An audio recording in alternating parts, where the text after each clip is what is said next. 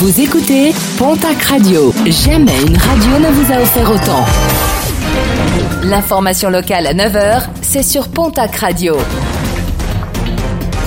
Bonjour Jean-Marc Courage Sénac.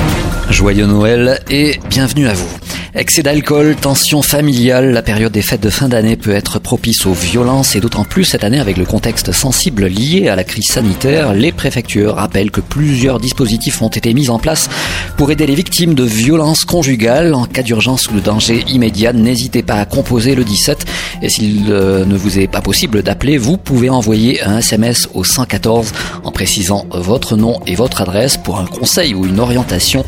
Un numéro de téléphone a également été mis en place le 3919. Palpation autorisée jusqu'au 3 janvier prochain. Un arrêté a été pris par la préfecture des Pyrénées-Atlantiques.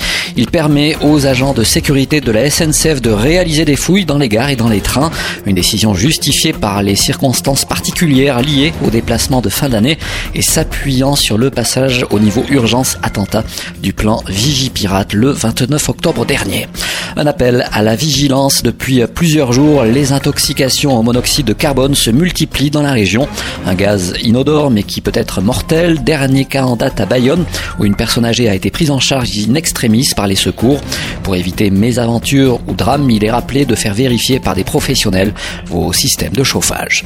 Aujourd'hui c'est Noël et nous vous offrons une séance de bien-être avec notre coach thérapeute à Pau et Argelos et nous allons particulièrement nous intéresser à notre état émotionnel, état qui peut avoir des conséquences directes sur notre corps.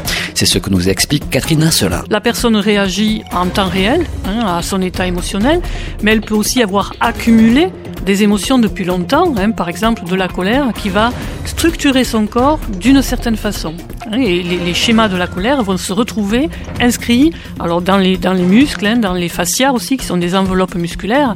Et tout ça, c'est une, une, un révélateur, le corps constitue un révélateur de euh, comment la personne se vit sur le plan euh, émotionnel.